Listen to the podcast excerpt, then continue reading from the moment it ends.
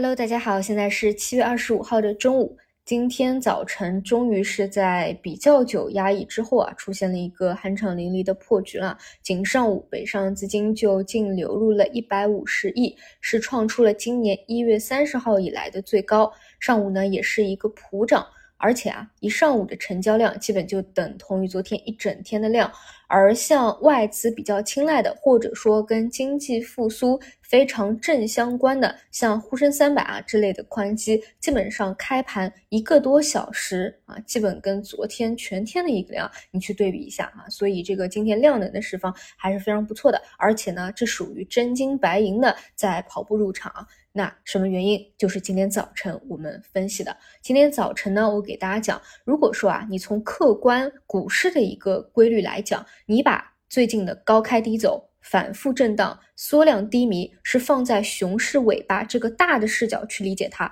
或者换一个猎人的角度去理解它，那么一定会有更加沉稳的心态，而不是负能量满满。而且呢，从短期的角度来说，出现了一个难得的地量时间点，在叠加昨天晚上大会的实质性的一个利好，在叠加本身就有周期反转的一个预期，其实短期来说也是非常好的一个节点。所以今天呢，基本毫无意外啊，就是一个高开，而且呢是一个高。开高走，我在一周以前呢就给大家讲过，我主要啊会关注两点，第一点就是外资流入的持续性。第二点就是，首先对于三千二百四十九点第一压力位的一个突破，如果说后面几天外资能够持续流入，那就非常不错了。这里一定要注意啊，不是说外资是神仙，但是呢，至少事实证明它可以打破掉那次不断的内卷的一个僵局，而且呢，有外部资金如果能够增量资金持续的流入，那对于我们股市有打造赚钱效应是非常不错的。那么当市场有了赚钱效应，并且有持续性的赚钱效应的时候，那其实呢一波。趋势啊，其实就形成了。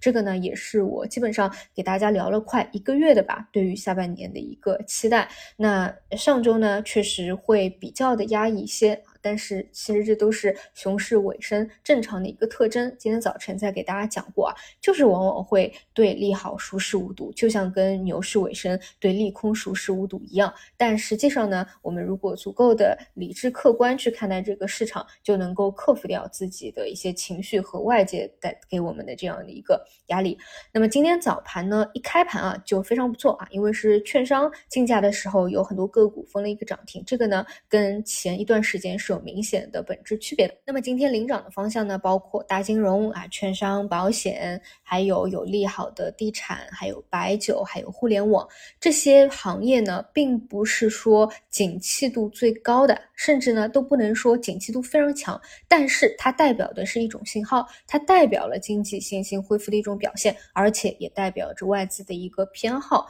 那如果说权重能够搭台搭起来，那未来呢题材的机会也绝对不会少。另外呢，像中概股啊、港股啊，都是你最直接的能够看到外资表现态度的一天。那么今天呢，你看恒生科技啊、恒生互联网啊、恒生指数啊，表现的就非常出色，基本上开盘呢就跟昨天的中概股拉齐，而且呢没有出现。低走的这样一个情况啊，包括今天 A 股、港股都是没有出现低走的一个情况。一早上啊，我就听到好多啊声音，又在担心今天高开低走啊，又是担心没有持续性的。那么关于这点忧虑呢，我在早晨再给大家详细聊过的。其实从大格局本身来讲啊，你本身啊，你也不是靠。做 T 啊，做短线做 T 这个钱来去在股市里面赚钱的，本身你又要赚的比较舒服，又要赚的比较多，一定是大波段、大周期的钱。所以呢，我个人啊也早晨给大家讲过，我觉得是啊没有必要呃在里面频繁的做加减仓嘛。啊，因为总会说有右侧的。那么我对于右侧的一个定义就是，